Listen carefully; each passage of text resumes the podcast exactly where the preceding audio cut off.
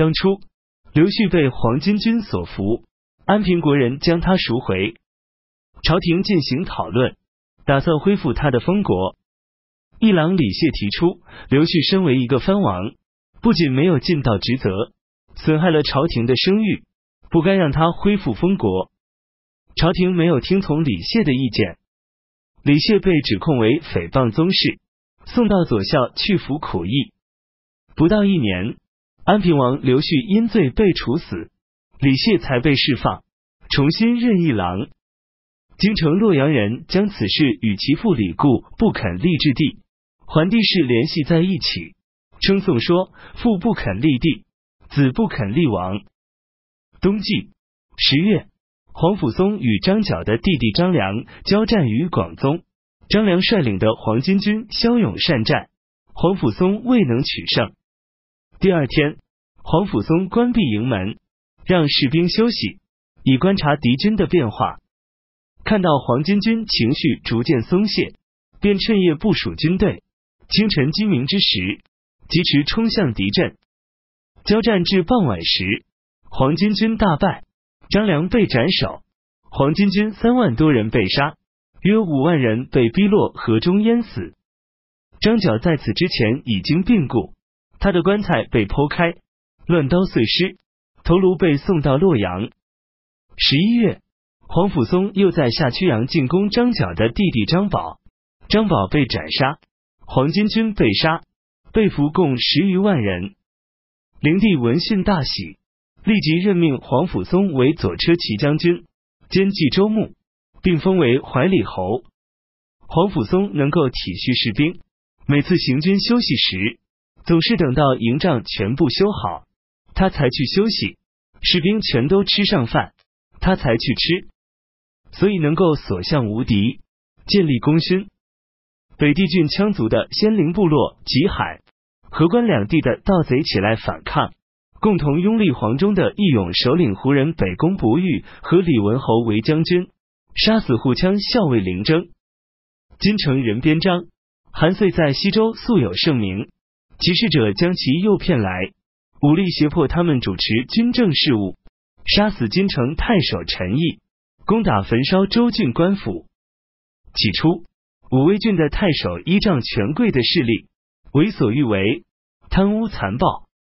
凉州从事武都人苏正和调查，并举发了他的罪行。凉州刺史梁谷感到害怕，想杀死苏正和，以免牵连自己，于是去征求汉阳郡长史敦煌人盖勋的意见。盖勋一向与苏正和有仇，有人劝盖勋乘此机会进行报复。盖勋说：“借刺史向我征求意见的机会谋害人才，是不忠；成人之危，是不仁。”他劝阻梁谷说：“人们养猎鹰是要用它捕捉猎物，如因猎鹰捕捉了猎物而将它煮杀，那么养它还有什么用呢？”梁谷便打消了杀苏正和的念头。苏正和听说此事后，前去拜访盖勋，向他致谢。盖勋避而不见，说：“我是为梁使君着想，并不是为了苏正和。”他对苏正和的仇恨丝毫未减，一如当初。后来，刺史左昌偷盗军粮数万时，盖勋进行劝阻，左昌大怒，遂让盖勋与从事新增。孔常率军令驻阿阳抵抗盗贼，想借口盖勋作战不利而加罪于他。然而盖勋屡立战功。左昌无计可施，及至北宫博玉攻打金城，盖勋劝左昌发兵援救，左昌没有听从他的意见。陈毅死后，边章等进军，在蓟县包围左昌，左昌召盖勋等去救援，新增等人迟疑，不肯出兵。盖勋大怒说：“从前庄甲身为监军而延误军期，被司马穰苴处死。”今天的从事难道比古时的监军还要尊贵吗？新增等感到害怕，便听从他的主张，出兵援救。盖勋到达蓟县后，用背叛的罪名斥责边章等人。边章等人都说：假如左刺史早些听从您的意见，出兵对付我们，或许我们还能改过自新。如今罪过已重，不能归降了。于是撤除对蓟县的包围，离去。叛乱的羌族人将护羌校尉夏玉围困在官府畜牧场。盖勋与周郡联合出兵去救夏玉，援军行进到湖，被羌族人打败。盖勋手下所剩不足一百人，身上三处负伤，但仍稳坐不动。他指着路边的木牌说：“就将我的尸体放在这里。”巨旧部落的羌人首领边武手执武器，不许众人杀死盖勋，并说：“盖长史是一位贤人，你们如果将他杀死，就会得罪上天。”盖勋仰天大骂道：“该死的反叛羌人，你知道什么？赶快来杀我！”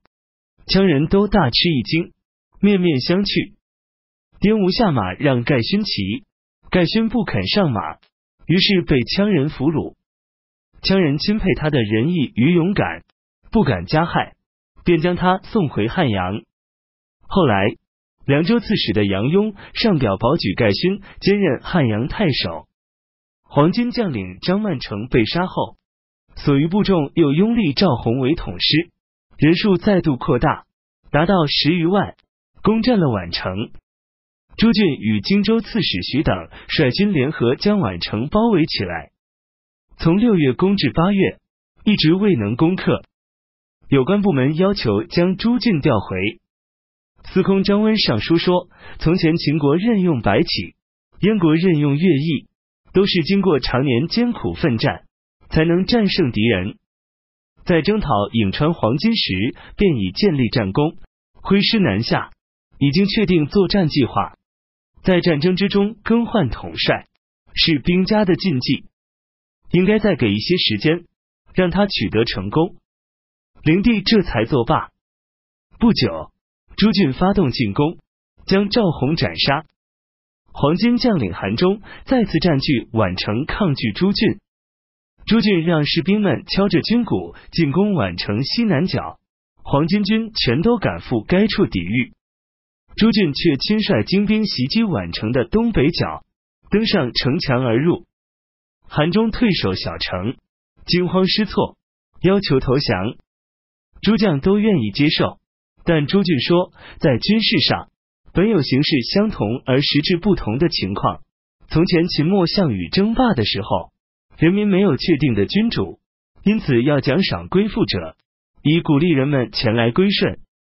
如今天下统一，只有黄巾军起来造反，如果接受了他们的投降，就无法鼓励那些守法的百姓，而严厉镇压就能惩罚罪犯。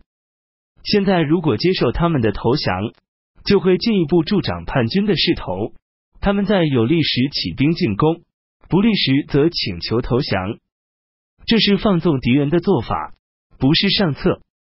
朱俊连续发起猛攻，未能攻克。他登上土山，观察黄巾军的情况，回头对司马张超说：“我知道原因了。现在叛军被严密围住，内部形势危急，他们求降不成，突围又无路可走，因而死战。万人一心。”已是势不可挡，更何况十万人一心呢？不如撤除包围圈，集中兵力攻城。韩忠见到包围解除了，势必自己出来求生，自己出城定会各寻生路，斗志全消。这是破敌的最好办法。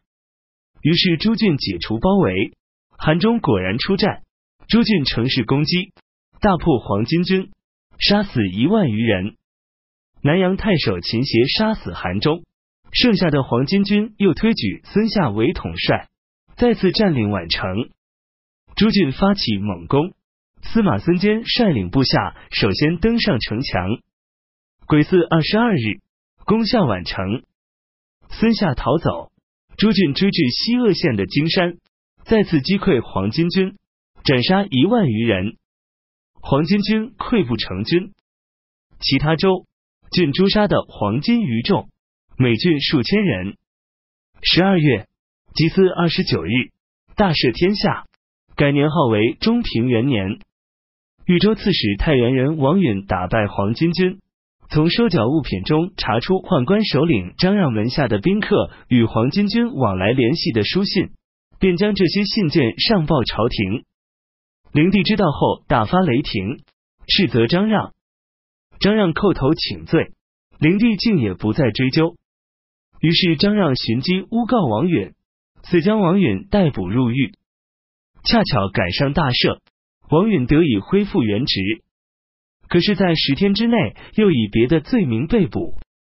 杨赐不愿让王允再遭受拷打的痛苦和羞辱，派人对王允说：“因为你揭发了张让，所以会一日之内再次被捕。”张让凶恶无比，阴险难测，希望你好好考虑一下，是否还要再受折辱。王允属下那些年轻气盛的从事们，泪流满面，一同将毒药进奉给王允。王允厉声说道：“我身为一个臣子，得罪了君王，理应由司法机构正式处死，以公告天下，怎么能服毒自杀呢？”于是摔掉药杯，愤然起身，出门登上囚车。他被押解到廷尉以后，大将军何进与杨赐、袁伟一起上书营救，王允才得以免死，被判处减死一等之罪。二年乙丑。公元一百八十五年春季正月，瘟疫到处流行。二月巳酉初十，洛阳南宫的云台发生火灾。庚戌十一日，皇宫的乐城门又发生火灾。中常侍张让、赵忠劝说灵帝对全国的耕地加收田税，每亩十钱，用以修建宫殿、铸造铜人。乐安郡太守陆康指书劝阻。说，从前春秋时，鲁宣公按亩征收田税，因而蝗虫的幼虫大量孵出，造成灾害。鲁哀公想要增加百姓的赋税，孔子认为这种做法不对，怎么能强行搜刮人民的财物去修造无用的铜人？又怎么能将圣人的告诫弃之脑后，自己去效仿亡国君主的做法呢？宦官们攻击陆康援引亡国的例子。来比喻圣明的皇帝是犯了亵渎皇帝的大不敬的罪过，遂用囚车将陆康押送到廷尉监狱。